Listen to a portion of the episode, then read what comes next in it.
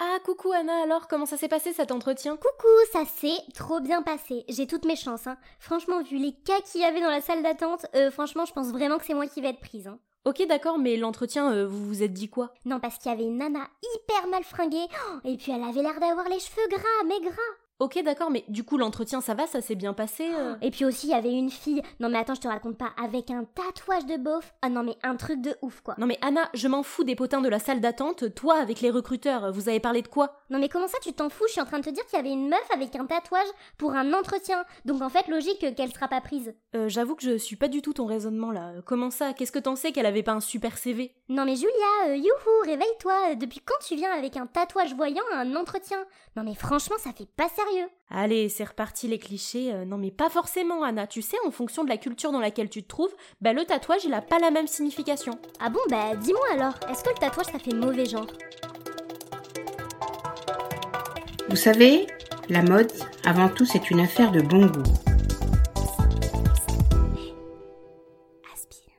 Aussi loin qu'on puisse remonter historiquement, les hommes ont toujours décoré leur corps. J'en ai déjà parlé dans mon flash mode sur le string, mais Otzi, qui était aussi appelé l'homme des glaces, dont le corps datait de 3220 avant notre ère, portait plus d'une cinquantaine de tatouages sur le corps. D'ailleurs, il y a eu un vrai débat scientifique autour de ces tatouages, mais il paraîtrait qu'ils avaient un but curatif. Curatif, euh, genre quoi euh, Comme l'expression se curer le nez, se curer les ongles ou les orteils? Amis de la poésie, bonjour Mais non, euh, pas du tout, espèce de nouille. Non, en fait, ils étaient principalement situés sur les articulations et donc ils avaient probablement pour but de soigner l'arthrose. Un tatouage pour soigner l'arthrose Non mais t'imagines à la maison de retraite? Alors papy, on se tatoue quoi aujourd'hui? Sur les articulations, tu préfères un gros dragon ou une pin-up à poil? Non mais toujours plus avec toi. La signification du tatouage, comme je te le disais, elle est très différente en fonction des cultures. On a retrouvé des traces de l'existence du tatouage chez les peuples celtes, japonais, égyptiens, etc. Et ce qu'il y a de commun avec le tatouage tel qu'on le connaît chez nous, c'est que le tatouage, ça a toujours été synonyme d'identité et d'appartenance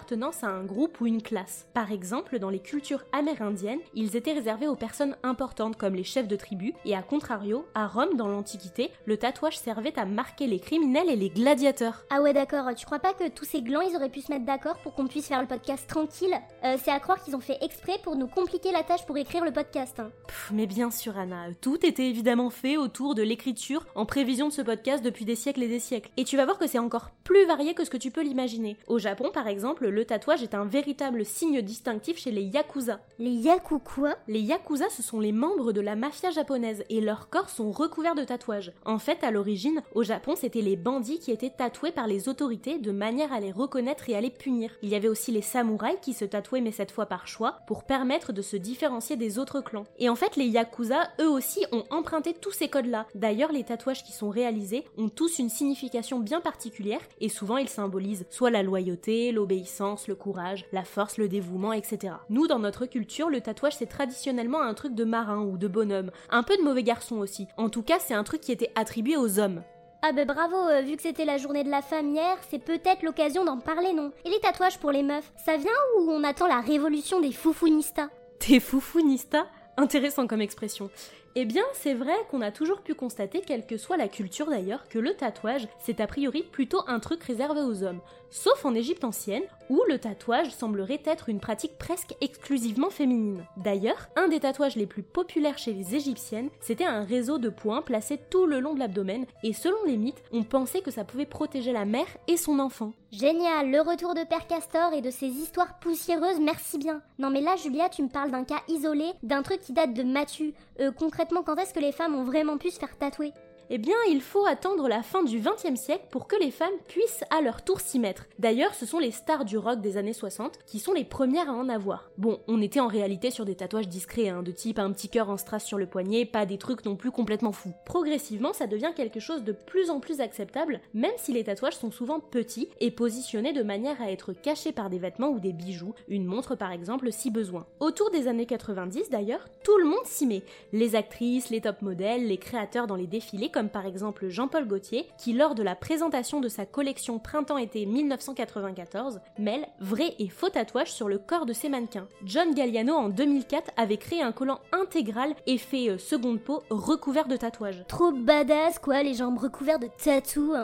Bah, tu vas voir que le tatouage, il va plus avoir seulement cette dimension badass, et il va même devenir un peu chicos. En fait, ce sont les marques de luxe qui, aux alentours des années 2010, ont bien cerné la tendance et pour rester dans le coup, vont s'en servir en remaniant le tatouage à leur sauce. Par exemple, en 2011, Louis Vuitton va collaborer avec Scott Campbell, qui est un célèbre tatoueur, pour créer une collection de sacs. Dans un autre genre, c'est la marque de montre Bulgari qui s'est inspirée des tatouages maoris pour designer le cadran d'un de ses modèles de montre. Ouais, mais quand même, hein, je maintiens que le tatouage, dans certains contextes, bah ça fait pas très pro quoi. Alors, je comprends ce que tu veux dire, mais heureusement, on tend de plus en plus vers l'ouverture d'esprit à ce sujet. Mais typiquement, dans le milieu de la politique ou dans certains cadres de travail très formels, c'est pas encore très bien vu. Dans un autre genre, aujourd'hui tu peux pas aspirer à participer à l'élection de Miss France si tu es tatoué. Du moins si tu as un gros tatouage, puisque aujourd'hui, cette règle, elle s'est un peu assouplie concernant les petits tatouages discrets. Le prof tatoué de la tête aux pieds là, tu sais on en a entendu parler partout, n'empêche qu'il y a une grosse polémique par rapport à son métier. Hein. Ah oui, tu parles de Sylvain Hélène. Effectivement, il y a pas longtemps, on a eu une grosse polémique autour de ses tatouages qui, selon certains parents d'élèves, étaient inappropriés par rapport à sa profession. Cet exemple, ça soulève notamment la question de l'acceptable et de la limite qui, en fait, est propre à chacun, puisque dans de nombreux témoignages qu'il a donnés, il dit qu'il y a des parents à qui ça ne posait aucun problème et d'autres qui trouvaient ça inacceptable. Bah, en même temps, c'est vrai que ça fait peur quand même. Tu savais qu'il s'était fait tatouer l'intérieur des yeux en noir?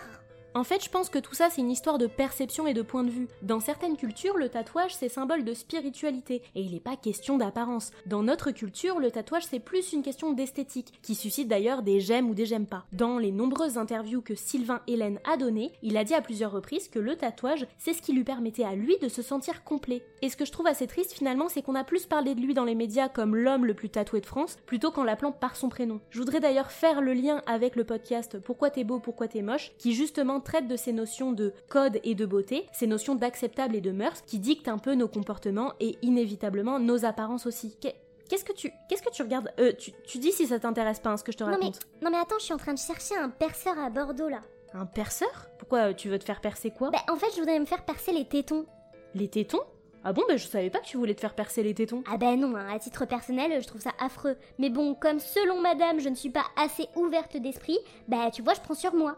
Non mais Anna, je t'ai jamais dit ça, je t'ai jamais dit qu'il fallait se faire percer les tétons. Attends, ça sonne. Oui, allô Madison Persing Oui, bonjour, je souhaiterais prendre rendez-vous pour la semaine prochaine. Oui, pour les tétons. Évidemment les deux. Oui.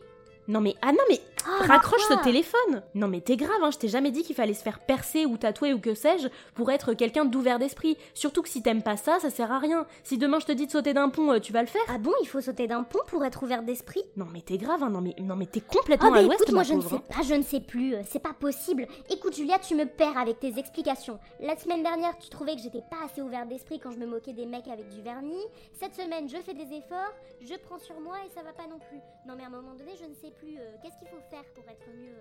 Il faut faire quoi? Il faut se faire euh, percer les,